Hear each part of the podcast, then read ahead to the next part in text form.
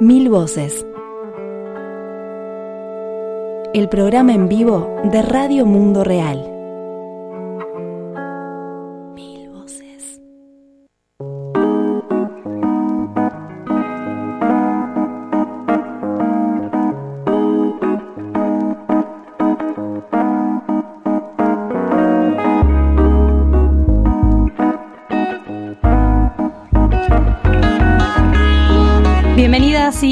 Bienvenidos a una nueva edición de Mil Voces, el número 369. Ya casi que estamos llegando ahí, nos falta, siempre nos falta un poquito más para un número redondo, pero hemos vuelto a los estudios de Mediarte, quienes habla Azul Cordo y hoy estoy acompañada, hoy sí, eh, bendita entre todos ellos, estoy acompañada por José Losegui, que volvió de su gira de Europa. Hola José. ¿Cómo le va, Azul? ¿Todo bien? Un saludo a usted y a la audiencia. Bien, y ya se nos está por ahí de vuelta, tiene el pasaporte en la mano. Exacto. Eh, tenemos a Federico Cuba del otro lado en los controles. Edgardo Mattioli no pudo venir hoy porque está enfermo y le deseamos Ah, una pronta bien. recuperación. Un abrazo, Edgardo. Y tenemos una presencia muy especial, Estelar. un querido amigo, compañero de la casa, Mauro Pintos, ahí en, el otro micrófono. Bueno, buenos días, buenas tardes, buenas noches, como se dice siempre en el Mil Voces. Un gustazo estar de nuevo eh, en, este, en este programa querido con ustedes, eh, compañeros y compañeras. Este, y en un estudio eh, de muy buen nivel, ¿no? Sí, Maurito. Este, Cuando usted se, se fue está yendo bien. Me- me hemos mejorado, yo. Mauro, hemos Me mejorado. tuve que ir yo para que...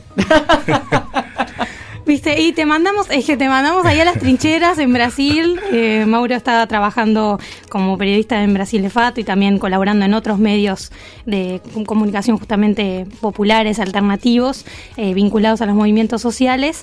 Pero bueno, está de visita también, entre otras cosas, por la, la coyuntura que tiene que ver con este fin de semana, donde en Argentina y en Uruguay se van a celebrar elecciones presidenciales y también se elige, en el caso de Uruguay, eh, senadores y diputados y en Argentina también una parte de, de las cámaras van a cambiar de representación, además de elegir varias gobernaciones. Así que bueno, estamos en eso, en una, en una coyuntura electoral. La semana pasada fue en Bolivia, donde también ha recibido... eh, bueno, muchas... eh, a Agitada Bolivia esta semana sí, también. Con movilizaciones y, y- y críticas a los resultados que lo dan ganador nuevamente a Evo Morales, a pesar de que la OEA no lo quiera en ese lugar, ¿no? Vamos a estar comentando un poco esta coyuntura regional. Exacto, Azul. Yo, yo los voy a dejar ahora en, en breve para que usted y Maurito, la Bueno. agenda latinoamericana, eh, Ecuador, Chile, Bolivia, elecciones en Uruguay, en Argentina y encima un repatriado de Brasil con todo Sí. lo que Brasil genera, ¿no? Y ha generado a lo largo del año y en los últimos años particularmente y van a conversar largo con Mauro. Un momento muy especial de nuestra, de nuestra querida América Latina. Azul, por si agarramos algún despistado o despistada, Sí. eh, Mauro es, es fundador de Radio Mundo Real desde el proyecto 2003. ¿Qué año te fuiste a Brasil, Maurito? En 2016. 2016. 2016, o sea que hace ya tres años, el tiempo pasa muy rápido. Mauro siempre de alguna manera u otra eh, es, nosotros lo consideramos un compañero de Radio Mundo Real, pero es verdad que el tiempo pasa rápido, Maurito. Sí, no, eh, y en un tiempo en realidad me mantuve co- colaborando, contribuyendo Exacto, sí, claro. este, desde allá y bueno, después se hizo más esporádica. Y pero- tenemos alguna charla ahí pendiente, Maurito, alguna cosa que podamos sí, hacer más de, de más colaboración más, más seguida, es, es aceitar un, un poquito más los tiempos, porque bueno, la gente ya está como complicada, pero, pero siempre que, que podamos eh, establecer algo como más, más seguido, este, sería bueno, sería bueno. Igual ustedes eh, acompañan, siguen, bueno, tienen contactos con todos los dirigentes, toda la gente que hace parte de la agenda acá de la radio. Sí. Ya lo conocen desde hace mucho tiempo, ¿no? Y también en particular con, en Brasil, no solo siguiendo y compartiendo notas desde Brasil de Fato y otros medios de comunicación eh, alternativos y libres, sino también con las compañeras de la Marcha Mundial de las Mujeres, con quienes producimos el Furia Eh, Feminista. exactamente. y ahí hay un vínculo también muy cercano y fluido con las compañeras para incluir y cada vez transversalizar más esta agenda con perspectiva Total. feminista. Azul y Mauro, yo por un rato lo- me despido, eh, voy a escuchar con ansias a ver qué nos cuenta Maurito de lo que está haciendo en Brasil eh, y los dejo a ustedes con los titulares. Fantástico. Perfecto. No, y agradecerles por la invitación. Por favor.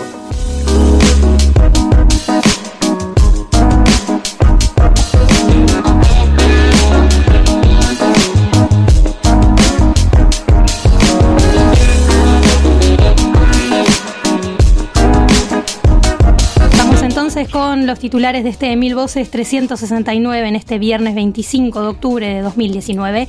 Arrancamos por Chile porque Chile despertó una huelga general y el levantamiento popular desde el 18 de octubre eh, se desarrolla en el país tras anunciar eh, por el parte del presidente la suba del boleto del metro, pero sabemos que eso en realidad fue la gota que desbordó un vaso de medidas neoliberales que están afectando al país trasandino. La sociedad chilena se hartó de la precarización de la vida y exigen una asamblea constituyente y la renuncia del presidente Sebastián Piñera. Bien, y en Brasil el Senado aprobó la reforma de las jubilaciones, una medida prometida por Jair Bolsonaro, que ya venía desde antes, ¿no? También desde, desde el gobierno golpista de Temer.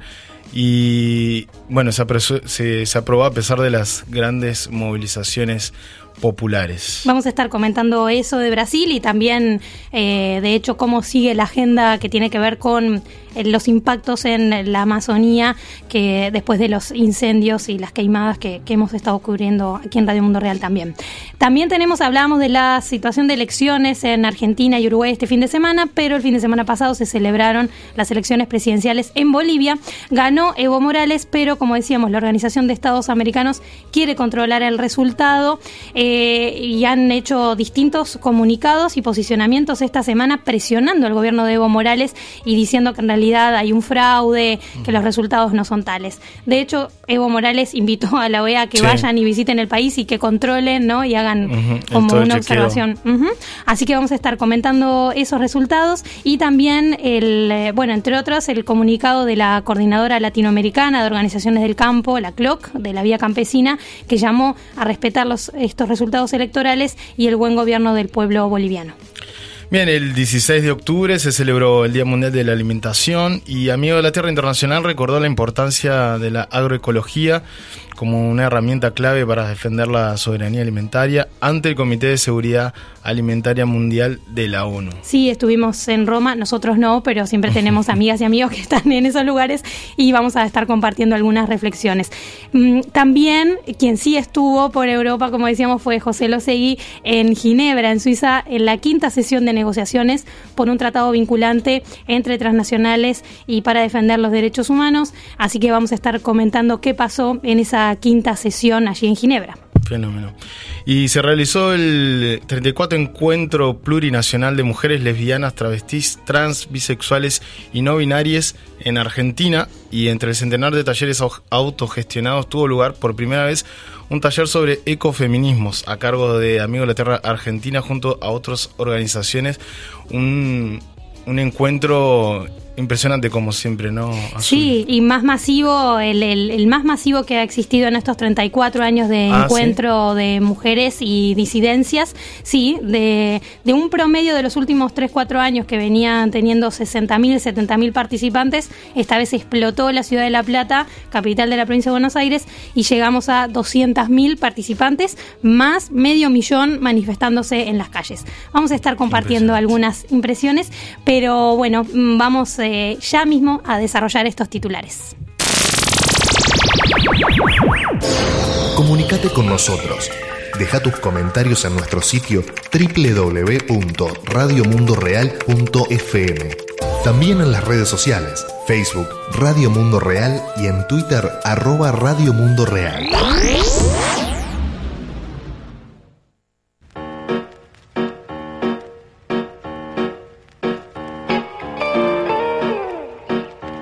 Bueno, mi nombre es Patricia, tengo 47 años, soy psicóloga, vivo en Santiago de Chile y te agradezco esta oportunidad de poder contarte y que salga para afuera porque estamos con cerco comunicacional, acá están mostrando lo que yo... Solo los desmanes, que tenemos claro que los desmanes los están cometiendo militares y carabineros infiltrados en la gente. Eh, están entrando a las casas a saquear. Las chicas que han sido detenidas han sido todas desnudadas delante de, personal, hombres, no de mujeres que según la ley debiera ser así. Han sido todas tocadas ya en sus genitales, los pechos. A varias les han metido o la punta del fusil o la culata eh, en la vagina. Eh, les han dicho si quieren que se las violen por el culo, qué les pasa por andar maraqueando en la calle las han tratado a todas de maracas, de putas, que las van a las van a violar y después las van a matar. Y como te digo, hay muchas de esas chicas que aún no regresan a su casa. Eh, a las chicas que han sido tomadas detenidas, hay varias desaparecidas, de hecho, desde el viernes. O sea, estamos con detenidos desaparecidos igual que en dictadura. Ayer en los tribunales de justicia las madres andaban desesperadas buscando a, jóvenes,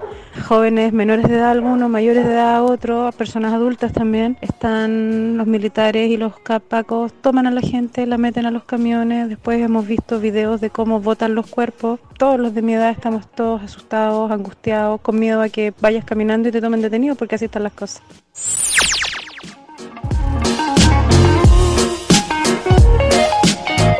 Sin duda este Mil Voces eh, comienza con la situación de Chile que hemos estado siguiendo desde el viernes pasado por redes sociales en Radio Mundo Real y a través de algunas notas y reportes, en especial una entrevista de la cual vamos a compartir un fragmento de minutos con Tamara Muñoz de la Central Unitaria de Trabajadores de Chile, la CUT.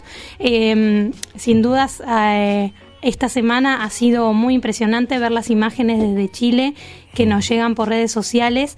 Yo, entre otras cosas, reflexionaba en las últimas horas eh, ante estas imágenes de, de, una de una distopía increíble, ¿no? Es como ver un golpe de Estado en vivo. No va a ser la primera vez, pero digo, en la medida en que avanzan eh, el acceso a Internet y a las redes sociales, esto de que hace unos años no se decía cada persona puede ser un, comunicador o una comunicadora, está pasando realmente y lo vemos eh, con claridad en este tipo de hechos, ¿no? Donde las, los medios alternativos, los medios libres, como en el caso de Chile con las compañeras de Radio Curruf, de Piensa Prensa, de Radio Humedales, de Radio Placeres, a quienes le mandamos un abrazo y sabemos que están haciendo un trabajo dificilísimo y sorteando la censura también estos medios han sido eh, lugares donde, donde mm, difundir estos videos que pueden circular a través de nuestros celulares, ¿no? Así como los audios de WhatsApp.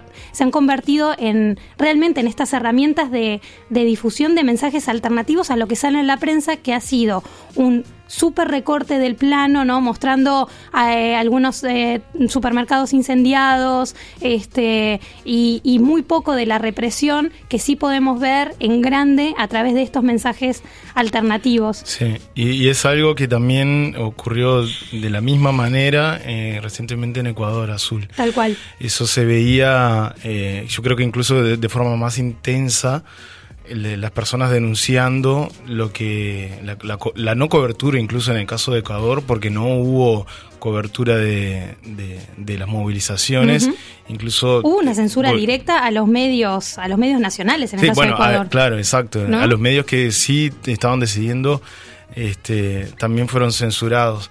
Pero y con imágenes muy fuertes como vos decías no de imágenes de los tanques en la calle en Chile que de cierta forma eh, es recurrente, eh, como las movilizaciones estudiantiles hace algunos años atrás, eh, pero también es algunas imágenes de represión bastante fuerte y de denuncias pesadas, ¿no? Tanto de, yo vi una imagen, un video de militares que estaban viendo un lugar público que se estaba incendiando y se estaban yendo. Sí.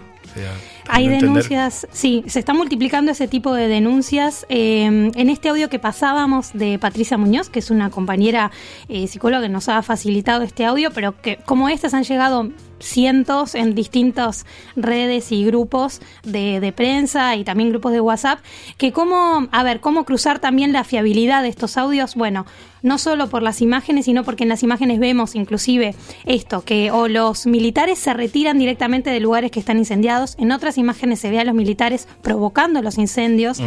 Hay inclusive denuncias de que en estas detenciones arbitrarias que se están llevando adelante, miles de detenciones arbitrarias, eh, inclusive y desapariciones forzadas, como, como escuchábamos en el audio, de personas que no se sabe dónde están detenidas porque no solo están en comisaría, sino que pueden estar en estaciones de metro, como ya se ha denunciado en Baquedano o en otras estaciones. Eh, también hay inclusive denuncias de que tiran cuerpos eh, dentro de los supermercados que luego aparecen como víctimas de los incendios, pero que no procederían de allí. Son 13, 13 muertes, ¿no? Por incendio hasta ahora, si no me equivoco. Sí, este, y también, y el resto, si hasta ahora había, de las últimas cifras, hay alrededor de 22, 22 asesinados, pero no, no hay una cifra oficial desde el Estado, eso se está pidiendo hace ya por lo menos cinco días, eh, que recordemos, Chile lleva seis días de toque de queda. Este toque de queda lo anuncia Sebastián Piñera después de estas primeras movilizaciones que decíamos venían de una semana de evadir el metro por parte de estudiantes, se suman los trabajadores y que es la eso, la explosión de un de un sistema que no aguanta más, de un país que por un lado tiene precios altísimos y salarios muy bajos, donde la distribución de la riqueza es muy concentrada en realidad en el 1% de las personas más ricas del país y hasta el momento sí lo que se ha desarrollado y es bueno seguir es el reporte del Instituto Nacional de Derechos Humanos que al 24 de octubre a las 10 de la noche registraba 2.840 personas detenidas, 1.756 en las regiones y 1.084 en, solo en Santiago de Chile, eh, o sea, casi la mitad solo en Santiago. También tenemos dentro de esos detenidos hay 300 mm, que son niños, niñas adolescentes. Esto es muy grave también en un país que tiene el CENAME, ¿no? El Servicio Nacional del Menor, que tiene sus serias denuncias por violaciones a derechos humanos. También entre las personas heridas hay por lo menos 582 que están heridas, 300 de ellas por armas de fuego. Y en, este camino, en esta semana de denuncias y de registro de violaciones a derechos humanos, se han presentado desde el Instituto de Derechos Humanos amparos, acciones legales que llegan a las 67 hasta el día de ayer y entre ellas hay por lo menos 12 querellas por violencia sexual. Estas denuncias tienen que ver con violaciones, tocamientos a mujeres, amenazas, como escuchábamos también en el audio. Entonces, nada, queríamos también repasar esta situación, recordar que el 22 hubo paro en el servicio en los servicios de salud y 23 y 24 también hubo huelga general que si bien se había anunciado por 48 horas, se extiende hasta el día de hoy seguro. La Plaza Italia en Santiago ha sido un epicentro de las movilizaciones y también así de las represiones. Y claro, lo, lo grave es cuando una sigue, como ha pasado en el caso de Radio Mundo Real, ¿no? Cuando, cuando seguimos la agenda de Chile, sabemos que la militarización es algo que está instalado. ¿Cuál es la gran diferencia en este caso? Que ya no son solo los carabineros, que es esta fuerza, digamos, policial militarizada, sino que han sacado a los militares a la calle. Como recordabas, Mauro, cuando fue fue también las movilizaciones estudiantiles, ¿no? Otra vez los jóvenes y las jóvenes siendo como poniéndose al frente sus cuerpos y sus ideas para, para dar vuelta a la situación, ¿no? Para, para acabar con esta precarización de la vida. Pero en este caso, además de los militares en la calle, hay un toque de queda y esto no se daba desde la, desde la dictadura de Pinochet. O sea, también por eso es una situación más excepcional aún de lo que a diario se ve en cuanto a represión de las movilizaciones sociales en Chile. Hace nada más que un, un mes y medio atrás decíamos cómo entraban a la CUT, a la sede de la CUT, a detener desde ahí dentro a militantes sociales, a sindicalistas, y ahora lo están haciendo. Mm. Estamos viendo imágenes de detenciones de líderes estudiantiles desde sus casas. Entran a sus casas y se los llevan. Mm. O sea, las imágenes son muy fuertes. No, es gravísimo y realmente no se ve azul como, como en otros casos, ¿no? Eh, de, otros países en un nivel de denuncia de otros gobiernos, ¿viste? sea de América Latina o del mundo de la propia OEA, la OEA, eh, como en el caso de Ecuador, eh, a mi entender se ha manifestado muy tímidamente para la gravedad de lo que han sido los hechos, eh, tanto en Ecuador como, como en Chile. Bueno, de hecho, ahora vamos a escuchar a Tamara Muñoz, pero después podemos comentar que la alta comisionada de derechos humanos, Michelle Bachelet, la expresidenta de Chile, eh, recién, vamos a comentarlo ahora, recién en la tarde de este jueves 24 anunció por redes sociales que va a enviar una misión de verificación de derechos humanos de la ONU a su país. O sea, demoró cinco días y los videos se conocen desde el día uno, ¿no? Mientras se apuran, digamos, en otros países o cuestionan violaciones a derechos humanos en otros países, como es el caso de Venezuela, aquí eh, Bachelet primero había dicho el 21 de octubre, o sea, cuatro días después de las, de las movilizaciones, que estaba preocupada y triste por lo que ocurría en Chile y que pedía al gobierno que abordara los agravios, esto lo entrecomillo porque así lo puso, los agravios, eh, que abordara esto el gobierno y que le pedía a las personas que se manifestaran pacíficamente, cuando es lo que hicieron, ¿no? Y recién cuatro días después dice que va a enviar una misión de derechos humanos que veremos también qué informe presentan, ¿no? Si te parece, Mauro, entonces vamos a escuchar a Tamara Muñoz de la CUT de Chile, es la encargada de Relaciones Internacionales allí, además representante de trabajadoras y trabajadores de los call centers, que evalúa la jornada de huelga general que se celebró el 23 y que continuó el 24 con cabildos abiertos y, que los trabajadores del pueblo en general quiere cambios sustanciales, cambios estructurales, no, no, no, no seguir de alguna forma con las mismas recetas que se han implementado con los gobiernos neoliberales que hemos tenido en Chile y, con estas soluciones parche o soluciones aspirinas que quiere darle el gobierno actual a la crisis que estamos viviendo en, estos días. Piñera ya eh, es un ser nefasto dentro de lo que es el gobierno, no, no sirve realmente para conducir un país y lo que él tiene que hacer en sí es, es, renunciar, no le queda otra. Primero, comentarte un poco en cuanto al tema de la violación a los derechos humanos. Nosotros hemos tenido bastantes denuncias en relación a gente que ha sido eh, acosada, gente que ha sido torturada, muchas detenciones, tenemos 22 muertos hasta el día de ayer. Entonces, nada tampoco dice en relación a lo que se ha vivido durante estos días de toque de queda o sin toque de queda como también han matado y han asesinado en las calles, solo por el hecho de, manifestarse o de salir a exigir lo que le corresponde eh, al pueblo. Y, nosotros vemos también que desde los organismos internacionales de derechos humanos tampoco ha habido una sanción a lo que está sucediendo actualmente en el país. No puede ser posible que todavía tengamos militares en las calles. Para poder cambiar, para poder transformar Chile, es necesitamos transformaciones reales para el país.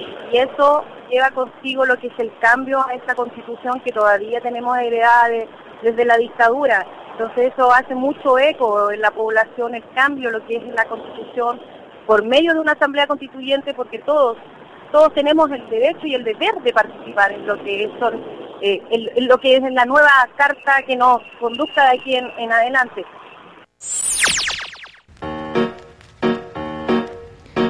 Escuchábamos a Tamara Muñoz, como decíamos, eh, encargada de Relaciones Internacionales en la CUT de Chile, que nos hablaba un poco sobre cómo había sido esta jornada de huelga general el 23 y cómo se estaban preparando. Hablamos este jueves con ella para montar esta asamblea constituyente que tiene sus pasos, pero la previa es armar unos cabildos abiertos, una suerte de asambleas populares. ¿no? Yo me miraba las fotos y me acordaba mucho de, del 2001 en Argentina, 2001-2002, ¿no? esta suerte de empezar a armar asambleas populares populares por los barrios para pensar qué otro país queremos, ¿no? Mm.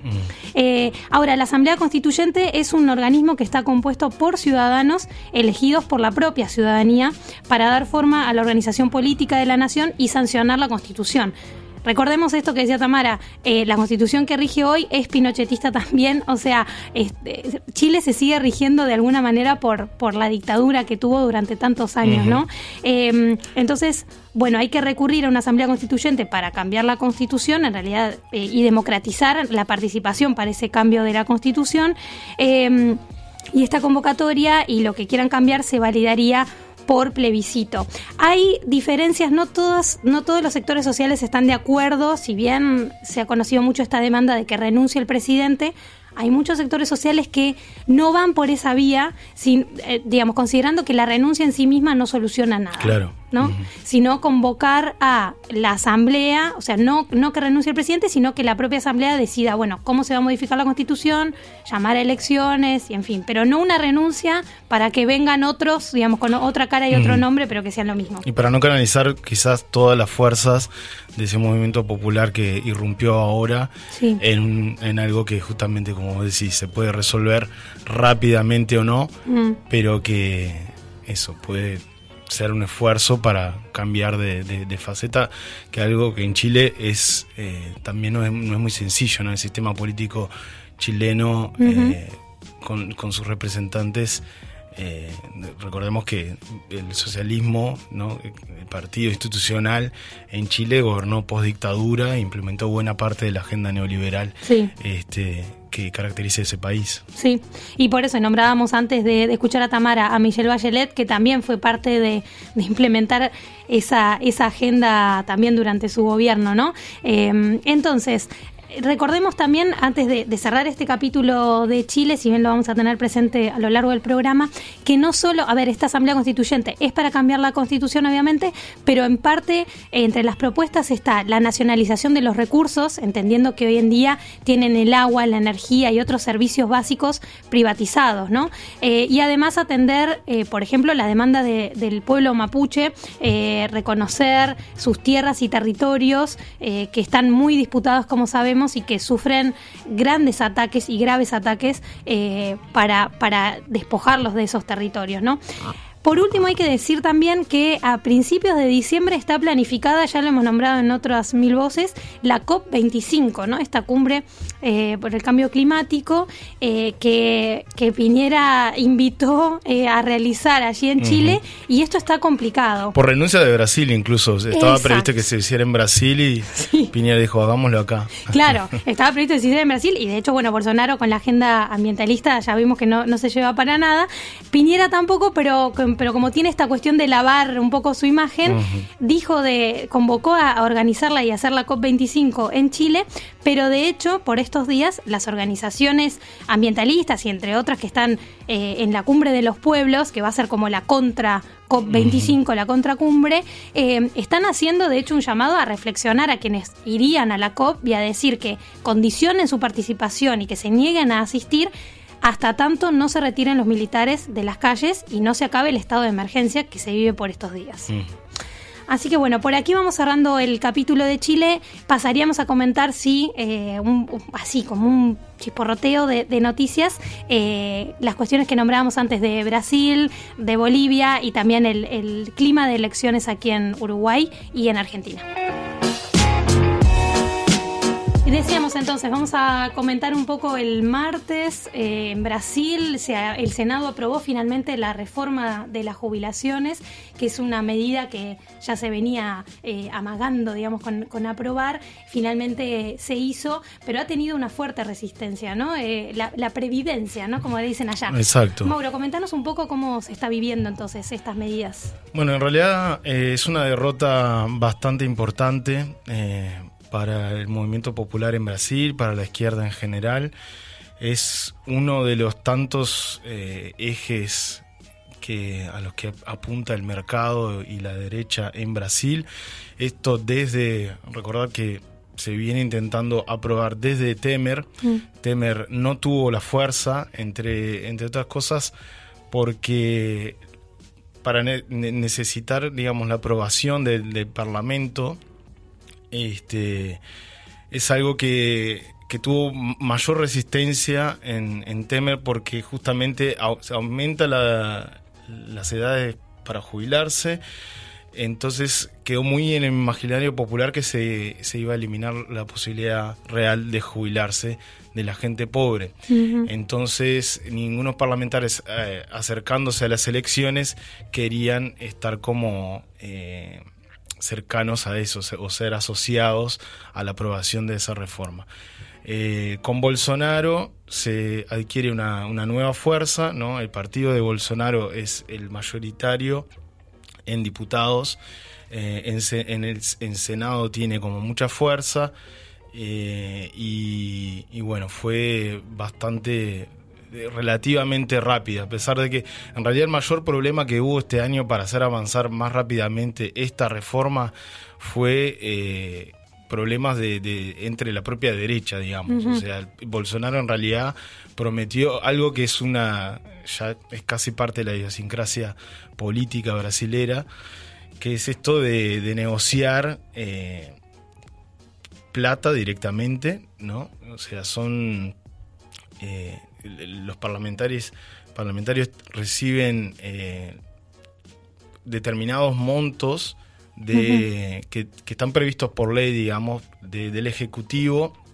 para sus regiones, eh, pero esos montos pueden variar. Y entonces Bolsonaro jugó con eso, eh, todo, todo por abajo, ¿no? No explícitamente, pero los, y los parlamentarios también le, exigieron eso como contrapartida para aprobar la reforma de la Previdencia, que es el, el, eh, principal, eh, la principal batalla que tenía este gobierno, ¿no? Sí.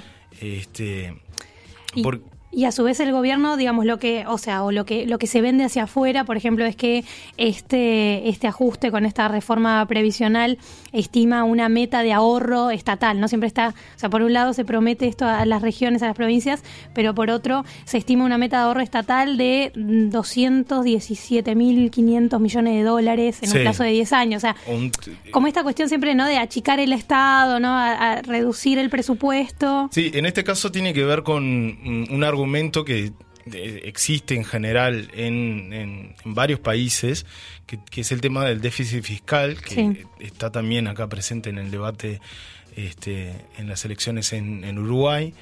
Y básicamente lo que se dice es que Brasil tiene una, gran deuda y que es necesario eh, empezar a achicarla porque si no el Estado se, se va a quebrar. Ese es el argumento principal. Eh, nosotros hemos, en Brasil de Fato hemos conversado con economistas, eh, en realidad dicen que, entre otras cosas, el sistema previsional en Brasil no, no da pérdidas, como, como se dice que, que, da, que genera. Hay una lectura en general en el espectro político institucional de, los, digamos, de todos los partidos en que sí es necesario hacer ajustes al sistema que hay porque está esta cuestión de, sí, tener más eh, expectativa de vida y sobre todo pensando en el futuro, pero que no una reforma como la que pasó ahora, este, que podemos hablar un poquito de, los cambios eh, en un ratito, pero es básicamente bueno, básicamente se aumenta la, edad de jubilación, pero también eh, se hace obligatorio un tiempo mínimo de contribución que aumenta también. O sea, son, antes eran 15 años, ahora son 20 años y las mujeres pasan de tener que tener 60 años a tener 62 años para jubilarse y los hombres 65 ahora. Eh, lo cual hace que uno de los argumentos contra esa reforma era que no contemplaba las diferencias y las desigualdades regionales en Brasil, eh, porque esa, ese nuevo, nuevo tope eh, coincide con expectativas de vidas en algunas regiones de las más empobrecidas. eso en regiones como el norte, nordeste, pero también en regiones como San Paulo, que tiene grandes diferencias de expectativa de vida en la propia ciudad. No es lo mismo este, quienes viven en el centro de San Paulo, en las zonas más ricas, este, hay una diferencia entre 10, 15 años, a veces 20 años de expectativa de vida eh, entre hombres, eh, sobre todo entre hombres, pero también entre, entre mujeres. ¿no? Bueno, hemos eh, hoy hablábamos de, la, de las compañeras de la Marcha Mundial de las Mujeres e invitamos también a quienes nos escuchan a, a revisar las, las distintas publicaciones que ha hecho la marcha, analizando justamente el impacto en las mujeres de esta reforma de previdencia, que sin duda, si ya sabemos que nosotras tenemos una doble o triple jornada laboral, también esto de aumentar la edad jubilatoria, o sea, jubilarnos más tarde, también implica no solo más años de trabajo remunerado, sino también no remunerado y este no reconocimiento, ¿no? Porque ahí sí que eh, en el caso de, quienes realizan los trabajos más precarizados, también se complica a nivel de eh, previsional el registro de esos trabajos, ¿no? Por ejemplo, las trabajadoras domésticas, por decir un caso obvio, pero pueden ser otras, ¿no? Eh, que en estas situaciones de, en estos momentos de crisis económica, también seguro que son las mujeres quienes representan el mercado laboral informal, ¿no? Un porcentaje mucho más grande y por ende van a tener muchas más complicaciones para registrar ese trabajo y sumar los años para jubilarse, ¿no? Sí, no, y una cosa fundamental en esto, Azul, también, mm. es que esta reforma sumada a otra que sí se aprobó durante el gobierno Temer, que es la reforma laboral, eh, ambas sumadas generan un impacto, van a generar impactos serios eh, en el futuro, porque eh, bueno, la reforma laboral en, en Temer se, se, aprobó con la excusa de flexibilizar las legislaciones laborales con el argumento de que iba a generar más empleo. ¿no? Ese argumento de que, bueno, flexibilizamos las leyes laborales para que los empresarios tengan mejores condiciones, entre grandes comillas, eh, para contratar eh, eh, empleados, ¿no? Pero en realidad lo que se dio, ya van tres años de reforma laboral, no hay un aumento considerable de los empleos y los empleos que crecen son los empleos informales. Eh, no hay, hay, hay, hay un crecimiento muy, muy pequeño de, de, empleos, de empleos formales, pero la mayoría este, son sin, sin derechos laborales de, ningún tipo.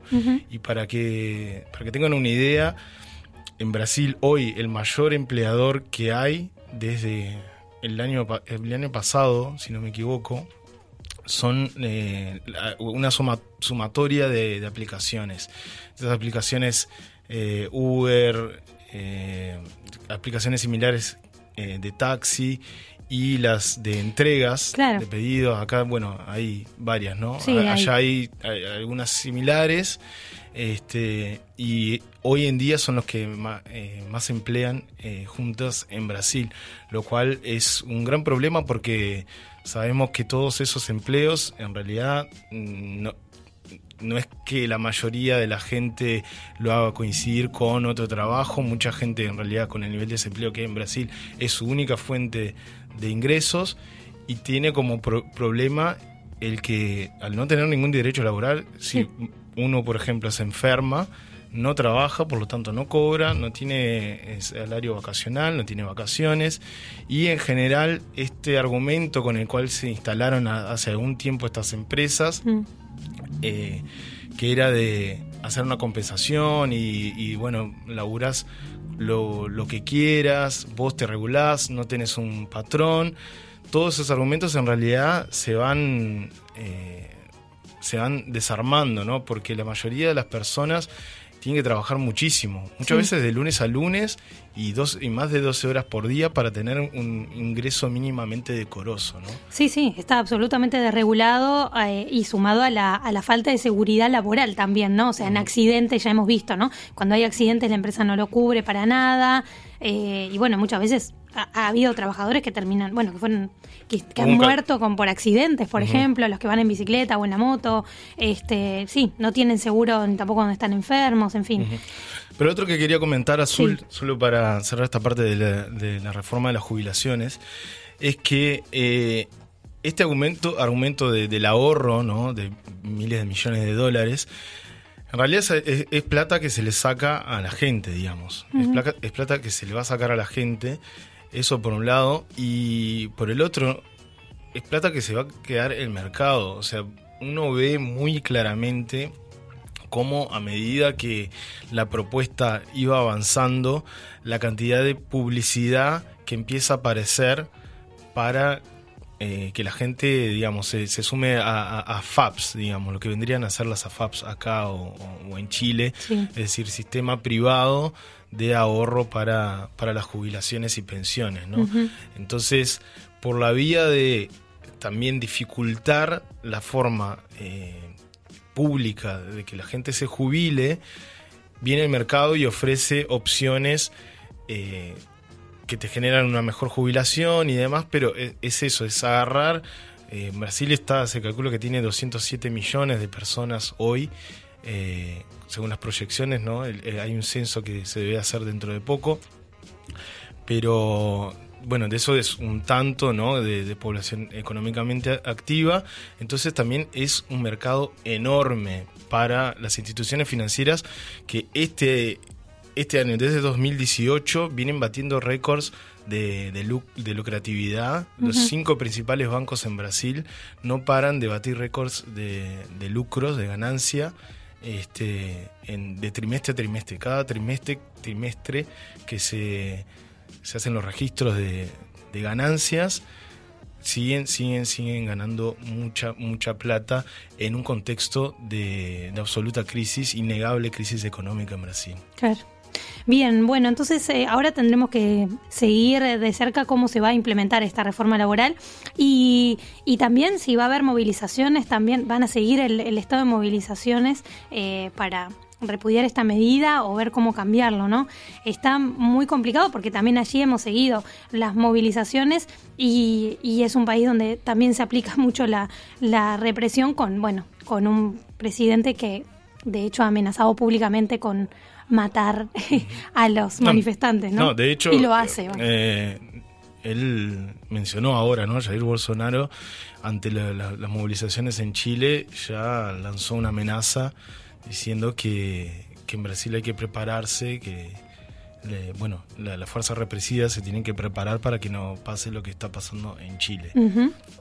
Bien, y también comentábamos sobre Bolivia para ir eh, cerrando, tenemos mucho para conversar hoy, pero en este gran primer bloque, eh, sí por lo menos nombrarlo, decíamos en los titulares, eh, se realizaron las elecciones presidenciales en Bolivia y el MAS, el partido que lleva, digamos, en su candidatura a Evo Morales y Álvaro García Linera, eh, ganó por el 46,8% de los votos, mientras que el candidato de la oposición, Carlos Mesa, llevó el 36,7%. Sin embargo, desde antes de que terminaran los cómputos, ya desde la OEA y otras agencias internacionales estaban agitando eh, mensajes en contra, diciendo que había fraude, que Evo no llegaba a la reelección eh, y bueno, y que se tenían que controlar mucho mejor los votos. Yo he llegado a escuchar comentarios esta semana hablando en referencia al, al voto, digamos, de las áreas rurales de Bolivia, comentarios en medios, en algunos medios, diciendo que esos votos de áreas no ciudadanas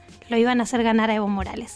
Eso me puso un poco los pelos de punta, lo tengo que confesar. Votos ciudadanos y no ciudadanos. Pero habla, habla de esta, de todavía esta perspectiva eh, racista, ¿no? Sobre el De gobierno lo- de Evo Morales. Y de que los pobres no saben votar. En- Bueno, en Brasil tenemos bast- lógicas bastante parecidas. ¿no? Y me parece muy, muy, muy claro eso, esa postura que hay todavía sobre el gobierno de Evo Morales, que ha sido, de- junto creo yo con el del gobierno del Frente Amplio en Uruguay, quienes han resistido eh, el embate, digamos, del avance de la derecha eh, y del neoliberalismo en la región, ¿no? Recordemos, de aquellos gobiernos, ¿no? Donde veíamos a Néstor Kirchner, a Lula da Silva, en fin, toda esta, esta región, bueno, ni hablar en Paraguay con, con Lugo y el golpe que, que comenzó todo ese efecto dominó, realmente entre Bolivia y Uruguay se han mantenido firmes con sus matices y todo, pero digo, con gobiernos que han hecho un frente a este avance y que, bueno, eh, la OEA y otros organismos no toleran eso y, y han intentado lo más posible durante el fin de semana y el comienzo de esta semana revertir los resultados en Bolivia, ¿no? Eh, bueno, la respuesta de Evo ha sido, por un lado, decirle a la, E- la- a la OEA que envíe una misión para revisar y controlar los resultados y a la vez también denunciar un golpe de Estado en marcha, ¿no? Eh, bueno, y por lo, por lo que podemos decir, eso de los resultados ha tenido mucho apoyo también de, voto en el exterior. Lo hablábamos a diferencia de Uruguay, que sigue sin tener un voto consular. En el caso de Bolivia, también ha tenido un fuerte apoyo el gobierno de Evo Morales desde los votos del exterior. En el caso de Argentina, los votos que vinieron desde allí, el 80% de esos votos iban para, para Evo Morales. En Brasil ahí también tenés... eh, andan por el millón, un poco más de, de millón de, de inmigrantes en todo Brasil.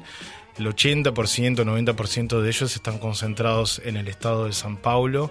Eh, no conozco los datos ahí, pero, pero en general sí hay como un cierto, un cierto apoyo mayoritario, digamos, al gobierno de Evo Morales.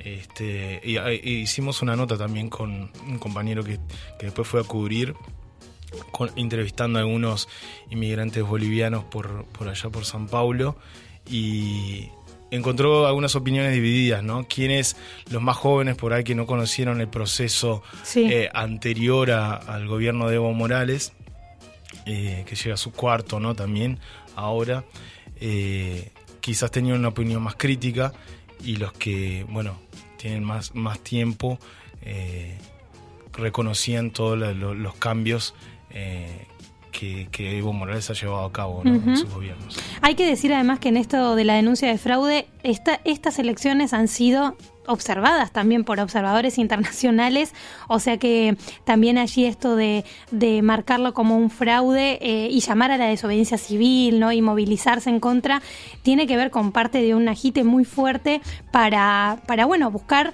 que en realidad se vuelvan a hacer, que haya una, no una segunda vuelta, sino que se hagan de nuevo también estas elecciones y eh, lograr que bueno, que este, el otro candidato, Carlos Mesa, gane. Por parte de la Coordinadora Latinoamericana de Organizaciones del Campo, decíamos, emitieron un comunicado este 24 de octubre defendiendo estas elecciones y el triunfo de Evo Morales y señalaban la necesidad que tienen ¿no? las transnacionales de someter a Bolivia y a otros pueblos de América Latina para explotar los bienes comunes Por eso usan el mismo guion desde la primavera árabe, la revolución de los colores, el golpe blando, las noticias falsas, hasta llegar a conquistar su objetivo y expoliar los recursos de estos pueblos.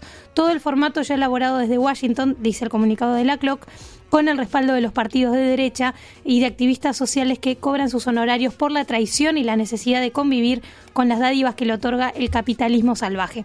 Por eso desde la CLOC llaman a la comunidad internacional y a las instituciones de Naciones Unidas y de la OEA a respetar la democracia del pueblo boliviano, a no intervenir en los asuntos internos de un país que ha logrado mejorar sus condiciones de nivel de vida, de paz y ha reducido los índices de pobreza y, ha logrado estabilidad gracias al buen gobierno. Eh, no sé si quieres comentar algo más de, Bolivia, Mauro. No, no, creo que es básicamente. Ahí va, hay que seguir, sí, de cerca Nos hacen señas desde el otro lado del vidrio, pero bueno, hay mucho para comentar.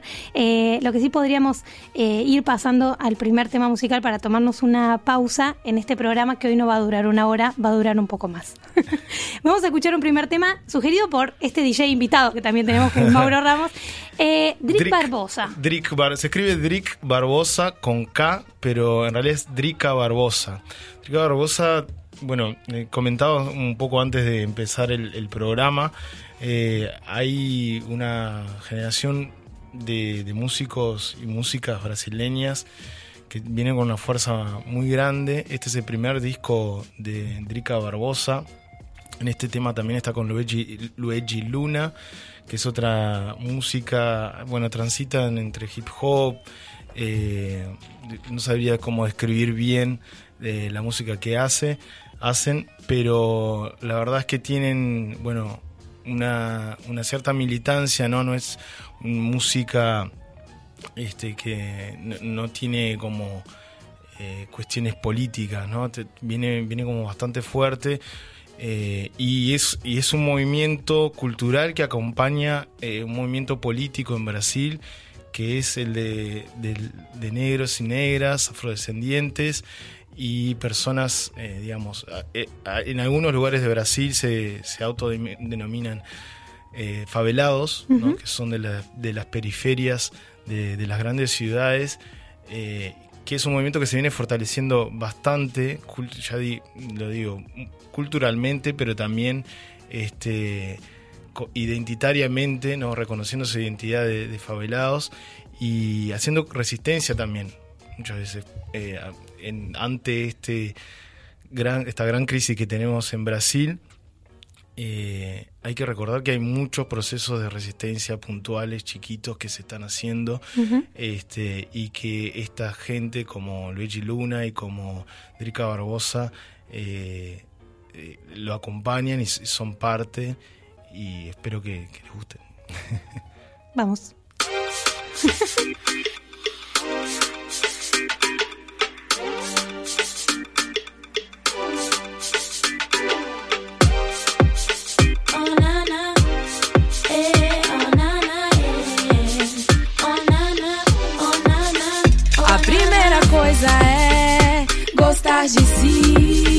pra não se tornar fantoche na mão dos outros por aí. Maloqueira doida, né? Nomes que ouvi por não acatar, me rebelar. Mulheres são lindas e livres, garotos se perdem, esquece a hora de dormir.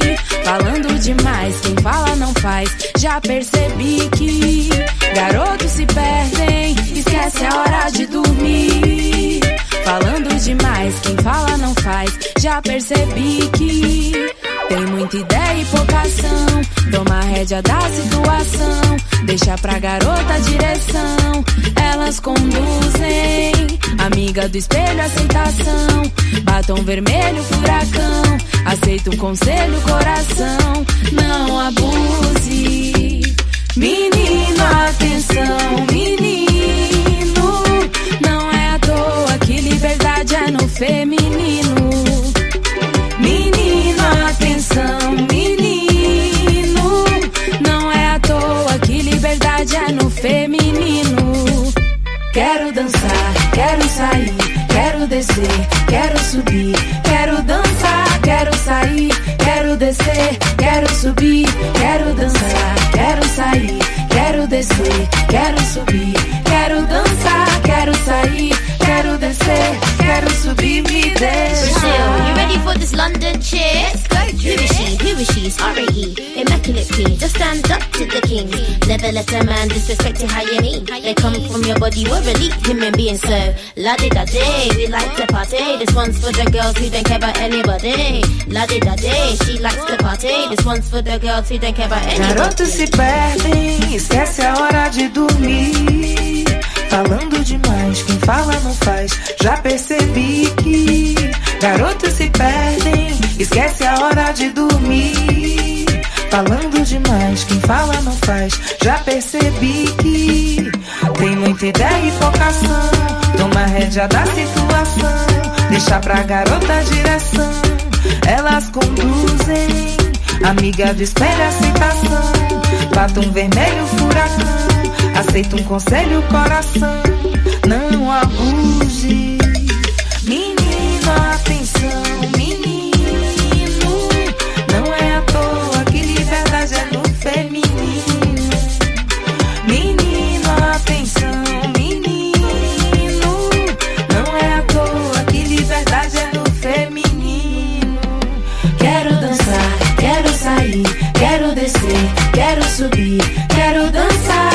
Sair, quero descer, quero subir. Quero dançar, quero sair, quero descer, quero subir. Quero dançar, quero sair, quero descer, quero subir. Me deixa.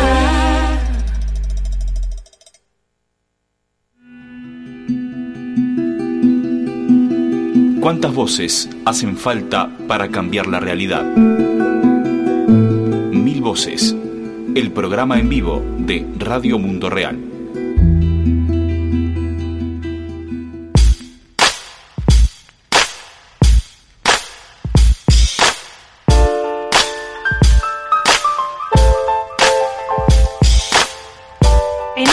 Voces 369 no solo tenemos un invitado especial, que es Mauro Pintos, que nos acompaña, sino que estamos practicando maratón, porque estamos corriendo contra el tiempo. Y en este segundo bloque vamos a hablar de las coberturas que estuvimos haciendo especiales en Radio Mundo Real, en Roma, con el Comité de Seguridad Alimentaria Mundial, que tuvo su 46 sesión eh, allí en, en- en este comité de la ONU. También en Ginebra, en Suiza, donde hubo una quinta sesión de negociaciones por el tratado vinculante. Y un poquito más atrás en los días estuvimos por Argentina en el Encuentro Plurinacional de Mujeres y Disidencias. Así que vamos a arrancar primero por Roma. Qué Bien. linda ciudad. Bien. El Allí- 16 de octubre, ¿no? Se celebró el Día Mundial de la Alimentación y Amigo de la Tierra recordó la importancia de la agroecología como herramienta clave para defender la soberanía alimentaria durante la eh, 46 sesión del Comité de Seguridad Alimentaria Mundial de la ONU. Un eje fuerte de esa sesión, que duró del 14 al 18 de octubre, fue de- debatir el estado de la seguridad alimentaria y de nutrición en el mundo y proponer lineamientos en las políticas gubernamentales que vayan en consonancia con los objetivos de desarrollo sustentable, ¿no? Eh, que antes se llamaban objetivos de desarrollo del milenio. Del ¿no? milenio, claro, ahora son los ODS para ODS 2030. 2030. Ujú. Un panel de expertos presentó un informe que recoge evidencias sobre los beneficios de la agroecología para el desarrollo de la producción sustentable.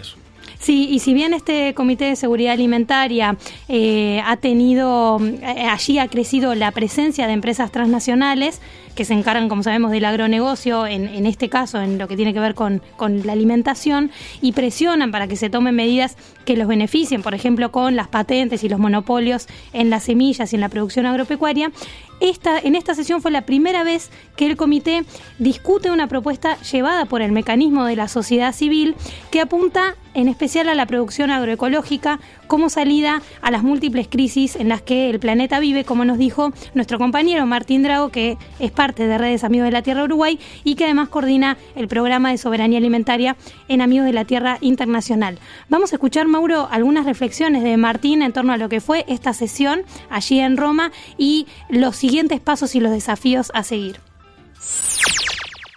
Para Amigos de la Tierra Internacional, participar en, los procesos del mecanismo de la sociedad civil para el Comité de Seguridad Alimentaria Mundial es importante no porque creamos que la agroecología se construye aquí, porque entendemos que la agroecología se construye en los territorios, pero sí porque este es un espacio multilateral, intergubernamental, en el que se pueden amplificar las voces de lo que hacemos en, los territorios, de lo que nuestros miembros hacen en los territorios, de lo que nuestros aliados hacen en los territorios, darle visibilidad a eso, es una arena en, la que entendemos también se puede, bueno, es mostrar lo que se hace y a partir de ahí ganar apoyos para la agroecología.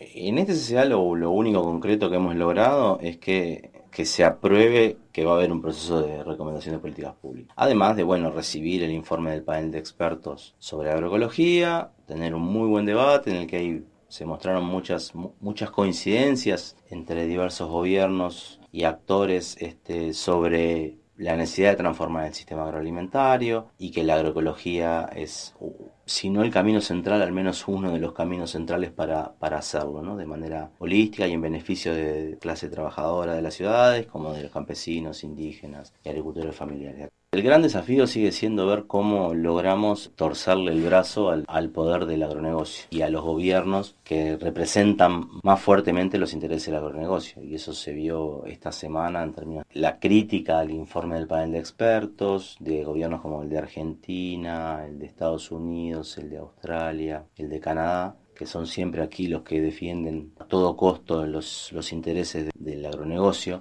de torcerles el brazo, ¿no? de, lograr aislarlos porque necesitamos transformar el sistema agroalimentario y las agencias de Naciones Unidas y los espacios de Naciones Unidas se tienen que poner al servicio de esa transformación y generar herramientas para que se pueda hacer la transición hacia la agroecología o hacia sistemas alimentarios sustentables. Ahí está el desafío, ¿no? porque ellos tienen mucho poder real, tienen poder de negociación por el poder real que tienen, por los equipos que tienen aquí, lograr que no entorpezcan la, negociación, lograr que no le quiten el foco de a la negociación de la agroecología y lo intenten poner en la biotecnología como la agricultura climáticamente inteligente, como soluciones ellos dicen que sustentables. Entonces, bueno, ahí hay un desafío bien grande, ¿no? Lograr articularnos bien para poder defender nuestra propuesta, que nosotros entendemos que no va a ser una, una, discusión de carácter técnico, sino de carácter político, porque nosotros evidencia tenemos, pero ellos no escuchan la evidencia, ellos defienden cierto tipo de intereses y no importa si hay evidencia en contra o a favor, es su dogma y así lo, lo defienden.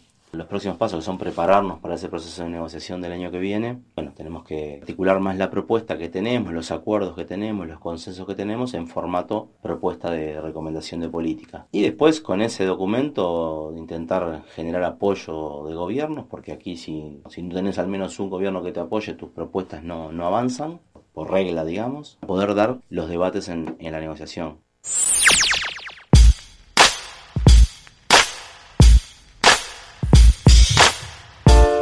Escuchábamos a Martín Drago, coordinador del programa de soberanía alimentaria de Amigos de la Tierra Internacional, evaluando un poco lo que fue esta 46 sesión del Comité de Seguridad Alimentaria Mundial de la ONU y la participación en especial de distintas organizaciones de la sociedad civil para llevar cada vez más esta agenda de la agroecología como una línea programática allí en el comité. Y en esa misma semana de la reunión del Comité de Seguridad Alimentaria también se realizó en Ginebra la quinta sesión de negociaciones del grupo de trabajo en el Consejo de Derechos Humanos de Naciones Unidas para acordar un tratado jurídicamente vinculante entre corporaciones transnacionales y también, bueno, los derechos humanos. Allí estuvo José Losegui, que por eso vuelve al estudio. Gracias, Azul. Sí, como contexto rápido, digamos, recordemos que en 2014 el Consejo de Derechos Humanos de Naciones Unidas eh, aprueba la creación de un grupo de trabajo especial que negociara un tratado eh, legal sobre que permitiera legislar sobre transnacionales y sus violaciones a los derechos humanos. En 2015 empezaron las negociaciones, o sea que 15, 16, 17, 18, esta es la quinta ronda de negociaciones en 2019, en la cual ya se empezó a negociar sobre el texto del, del tratado, o sea, se empezó a negociar ya desde un punto de vista más técnico cada uno de los artículos del tratado.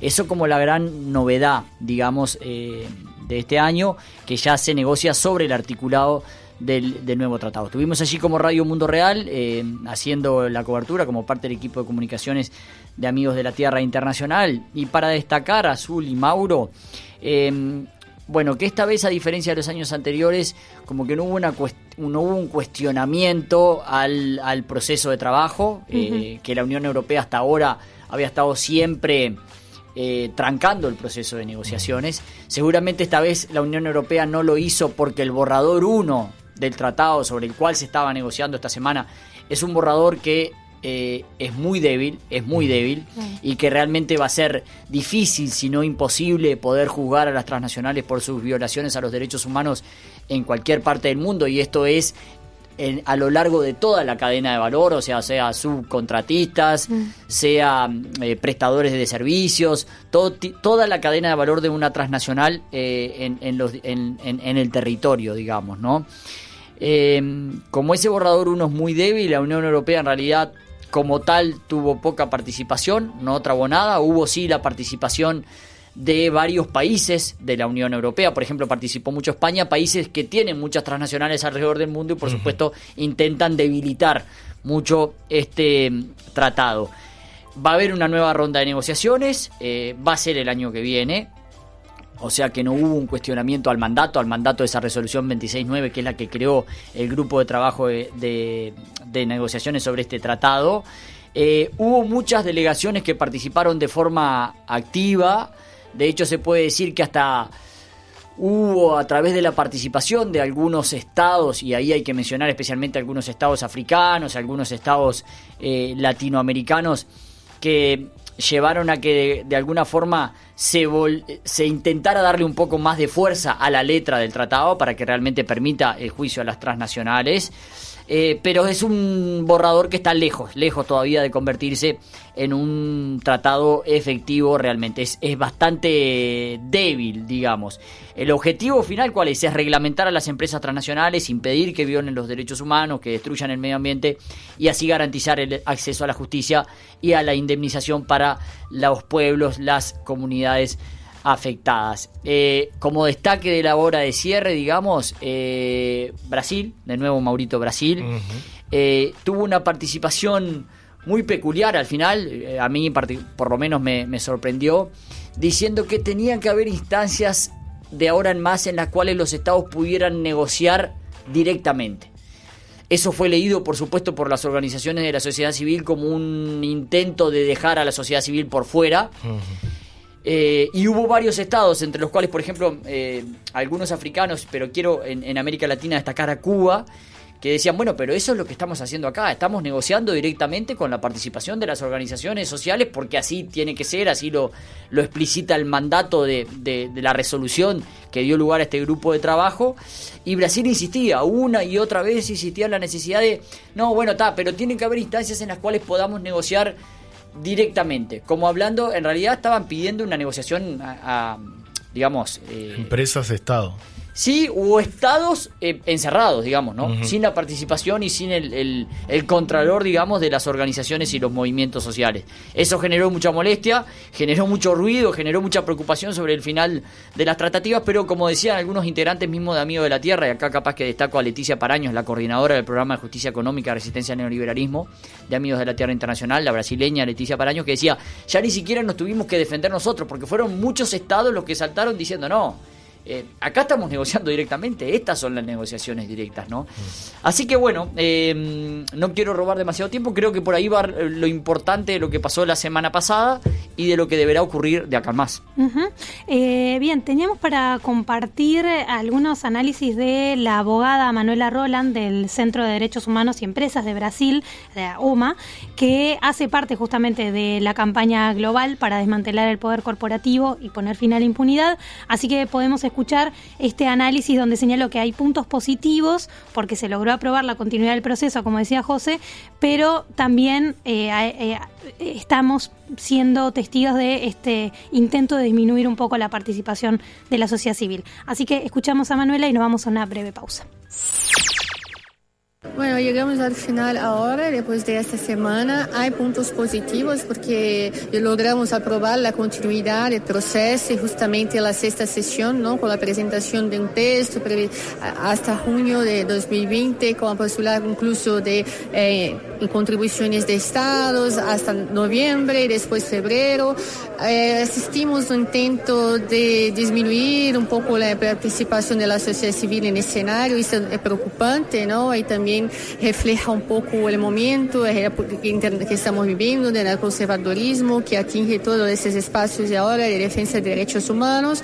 Hay puntos que desde la de presentación mismo, cuando fue presentado el draft 1, nos preocupaba, que era alcance, de scope del tratado, que ahora incluye al business. Eso no fue muy, muy cuestionado durante la semana y yo pienso que tendremos que continuar ¿no? cuestionando eso desde la perspectiva civil junto con los estados porque eso descumple el mandato de la resolución 26.9 como la cuestión también de medios, medidas que sean más efectivas de reparación para las víctimas, una corte y justamente tal vez la problematización ¿no? del concepto de víctimas que nosotros defendemos que sean también afectados y que tengan otros derechos reconocidos en el tratado conjunto con, claro, la perspectiva de obrigações diretas para as empresas, porque se não é isso, em uma perspectiva sistemática que justamente pode llenar as lacunas existentes, todo esse esforço não vai fazer muito sentido. Manuela, una de las cosas que vos habías manifestado antes, una vez que había salido el borrador 1, era lo de la importancia de recuperar el espíritu de la primacía de los derechos humanos sobre los tratados de libre comercio, tratados de inversiones, por ejemplo.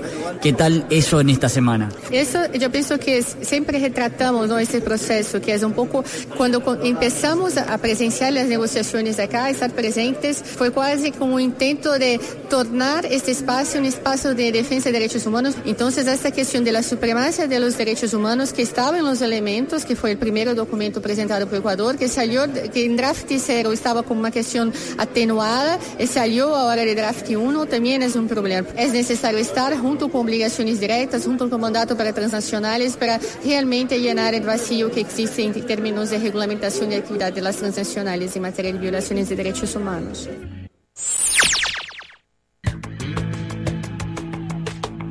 Mil voces para dar voz a los que no tienen voz.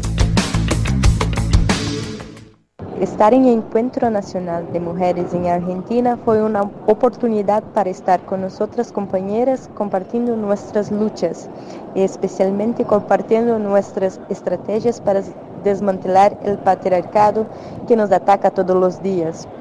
Estar en este encuentro fue posible sentir que no estamos solas y que somos muchas en la lucha por una América Latina plurinacional, feminista y popular.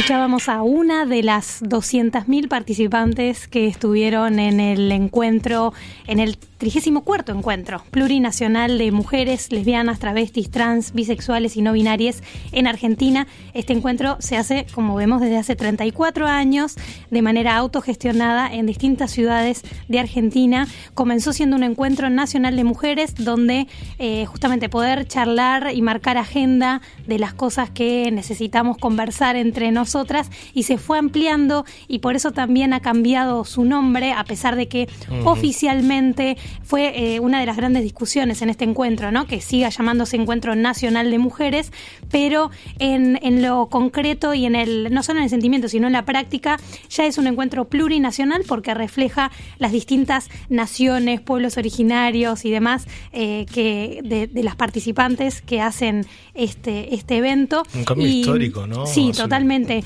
totalmente. Y no es la primera vez, o sea, esto ya se viene marcando en las distintas comisiones de los talleres que funcionan durante el encuentro. Este año han sido más de 115 talleres. Em, pero además se ha reflejado eh, como conclusión de los encuentros anteriores en la ciudad de Treleu y en el Chaco en los dos años anteriores. Y si bien hay resistencias dentro de la organización, ya es plurinacional porque no solo participan argentinas en el sentido más estricto del término y de la ciudadanía, sino en esto de reflejar la plurinacionalidad porque vienen compañeras de otros países, pero también para reflejar la presencia de pueblos originarios, ¿no? Eh, inclusive también eh, con los años, sobre todo en los últimos 10 años, ha tenido una fuerte presencia de compañeras kurdas que vienen a traer su agenda y sus demandas y sus propuestas. Entonces es, es un encuentro que lo que genera es no solo en los espacios de talleres pensarnos y ver qué mundo queremos y cómo lo estamos construyendo, sino también en las actividades culturales. En, en cada ciudad donde se hace es una ciudad, yo siempre digo, tomada por mujeres, ¿no? Eh, porque mm, es, es, son tres días en los cuales esa ciudad cambia en el mejor de los sentidos se vuelve una ciudad cualquiera sea eh, libre para que circulemos, ¿no? En, en, un momento donde las violencias machistas impactan tanto sobre nuestros cuerpos, eh, se vuelven ciudades sumamente transitables y seguras para nosotras porque nos encontramos con otras compañeras y hay una complicidad y una sororidad que, que se respira y que es súper alegre y recomendable de estar. Y aún más con 200.000, ¿no? Sí. No, nada poco, incluso para la ciudad de La Plata, ¿no? Y de hecho fue un encuentro que ha sufrido una tormenta muy fuerte. Ese fin de semana hubo lluvias muy fuertes en la región y eso hizo que, por ejemplo, muchas que estuvieran acampando lograran eh, alojamientos solidarios de otras compañeras, ¿no? Que abrían sus casas para recibirlas. Eh, y también se trató de un encuentro con... Eh, cada año se suman talleres, ¿no? Y en este caso hubo, por ejemplo, fue la primera vez que se realizó un taller sobre activismo bisexual, pero también fue la primera vez donde se realizó un taller de ecofeminismos, donde allí de la tierra argentina, las compañeras en particular de Buenos Aires, y allí mandamos un saludo a Natalia Salvático y a Wanda y otras, Wanda y otras compañeras que están allí, realizaron un taller de ecofeminismos junto a Educadoras Ambientales en Red, la Fundación Ecosur y IGEA. Este taller, Mauro, desbordó de participantes y de hecho lo tuvieron que eh, dividir y descentralizar en otros cinco espacios simultáneos durante dos días. Vamos a escuchar a Natalia Salvático, decíamos de Amigo de la Tierra Argentina, que nos compartió las conclusiones del taller y qué proyecciones tiene este espacio de militancia. Desde el taller de ecofeminismo hemos visto superadas nuestras expectativas, estamos muy felices teníamos dos aulas asignadas con dos talleres y finalmente por la superpoblación de compañeras que se acercaron tuvimos que abrir seis comisiones eh, donde estimamos que estuvieron más de 500 personas debatiendo las confluencias y las sinergias entre el movimiento ecologista y feminista y cómo podemos contaminarnos en el buen sentido mutuamente de las estrategias y luchas de cada movimiento. El taller de ecofeminismo como tal eh, es la primera vez que se da en el encuentro, pese a que muchas de nosotras venimos de muchos años de militancia tanto en el movimiento ambiental como en el movimiento feminista, con lo cual nos sentíamos muy contentas de poder dar un paso más en nuestra labor, en nuestro marco conceptual y de análisis de las problemáticas que trabajamos. Además de garantizar la continuidad del espacio el año que viene y profundizar nuestros conocimientos, por ejemplo proponiendo una cátedra abierta de ecofeminismo y encontrándonos más con nuestras compañeras, nos propusimos también acciones concretas, como empezar a analizar eh, la promoción intensiva del consumo agroecológico, la educación popular ambiental en todos los niveles, eh, el cuidado de la salud y del cuerpo como primer territorio, entre otras debates y discusiones. Y también es muy importante resaltar que los talleres de ecofeminismo, se reconocieron eh, plurinacionales, con lo cual tenemos allí también un apoyo a esta iniciativa de que el encuentro se reconozca plurinacional y disidente.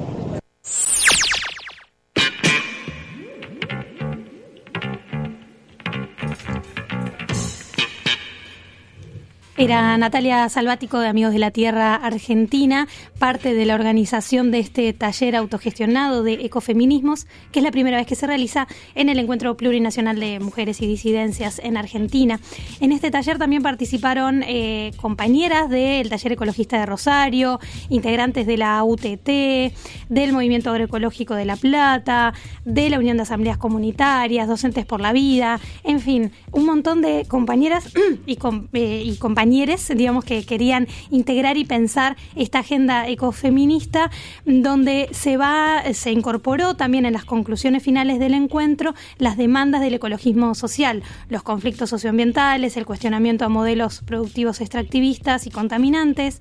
También plantearon la transición hacia la soberanía alimentaria y energética, cuestionamientos al cambio climático y la lucha por la justicia ambiental, entre otros temas centrales. Así que también invitamos a quienes nos escuchan a eh, seguir, a revisar la cobertura que hicimos de este encuentro, que lo encuentran en nuestra página web www.rmr.fm en la sección de coberturas. Y con esto, así, con este espíritu ecofeminista, vamos a ir cerrando este Mil Voces 369 con una linda musiquita que nos va a presentar Mauro y felices de, de tenerte acá en el estudio. Ojalá vuelvas pronto. Muchas gracias. Tal cual. No podemos comentar mucho de las elecciones porque me acabo de acordar que estamos en veda, entonces no podemos decir Estamos mucho. en veda. ¿Te das cuenta? Tenemos que tener cuidado.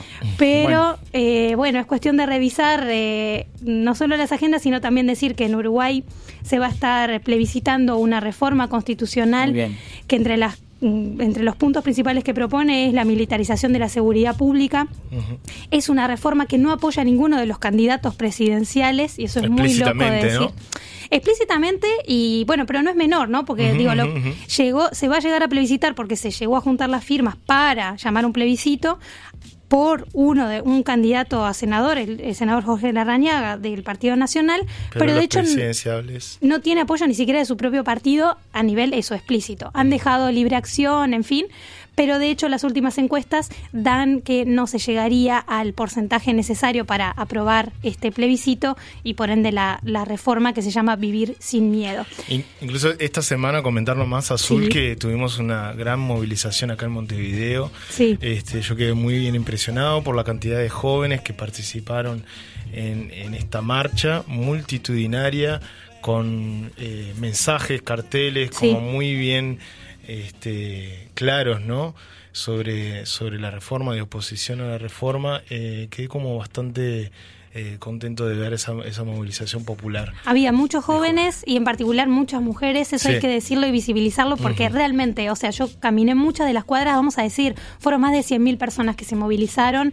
Eh, La verdad que eso llena también de, de alegría y de, y de seguridad de la buena, ¿no? De una seguridad de decir, bueno, hay una oposición a este tipo de ideas que vienen desde el punitivismo más rancio y creo que también, sin dudas, y haciendo casi como un círculo con cómo empezábamos el programa, las imágenes de Chile yo creo que también han servido para movilizar y decir, esto no lo queremos en las calles, Mm. no queremos de vuelta militares en las calles, no queremos que, ha- que hagan allanamientos nocturnos la policía ni ninguna fuerza de inseguridad eh, y no queremos tampoco que se aumenten las penas ni que haya, por ejemplo, cadena perpetua revisable, que es entre los puntos que propone esta reforma. Ustedes hablaron mucho, Azul, creo que los ejemplos de Brasil, de Argentina, de Ecuador, de Chile, no hacen más que demostrar que los logros populares se defienden eh, y que nada garantiza que va a ser así si esos logros no se defienden y si las poblaciones no tenemos memoria. ¿no? Exacto. Así que, bueno, ese Con, último con ese espíritu vamos entonces también a las urnas este fin de semana.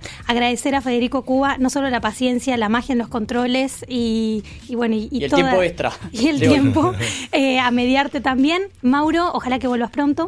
Volveremos, volveremos. Y bueno, José, nos seguimos escuchando en los sucesivos viajes y, y coberturas que hagamos de aquí a fin de año en Radio Mundo Real. Se viene la nueva instancia del el encuentro antiimperialista, la jornada continental ah, en defensa de la democracia y contra el neoliberalismo. Así que la semana estamos de, en La Habana. de 1 al 3, ¿no? Exactamente. Ahí estaremos. Bueno, muchas gracias por escuchar Mil Voces. Nos reencontramos en Radio Mundo Real.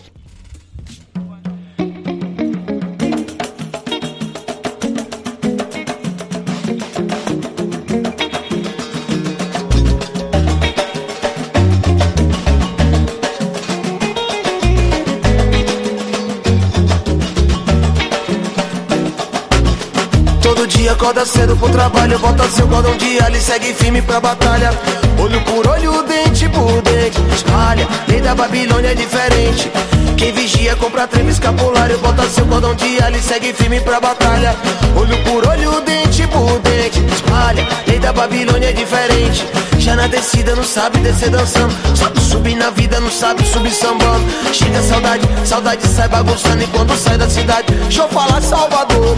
Já na descida não sabe descer dançando. Sabe subir na vida, não sabe subir sambando. Chega saudade, saudade sai bagunçando. E quando sai da cidade, deixa eu falar pra você. Divide, divide, divide, divide, Salvador. Diz que cidade que você se encaixa. Cidade alta, cidade baixa. Diz em que cidade que você. Divide, divide, divide, Salvador. Diz que cidade que você se encaixa. Cidade alta, cidade baixa. Diz em que cidade que você.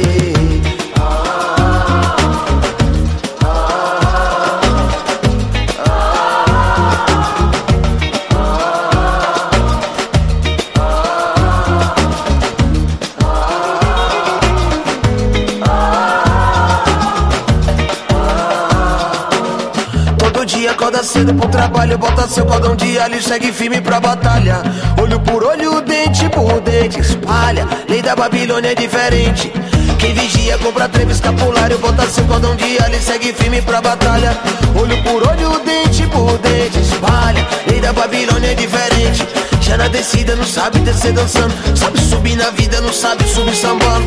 Chega saudade, saudade sai bagunçando. E quando sai da cidade, deixa eu falar Salvador. Já na descida não sabe descer dançando. Sabe subir na vida, não sabe subir sambando. Chega saudade, saudade sai bagunçando. E quando sai da cidade, deixa eu falar pra você. Divide, divide, divide, divide, Salvador. Diz que cidade que você se encaixa. Cidade alta, cidade baixa. Diz em que cidade que você. Divide, divide, divide, divide, Salvador. Diz que cidade que você se encaixa. Cidade alta, cidade baixa. Diz em que cidade que você. Divide, divide, divide, divide, Salvador.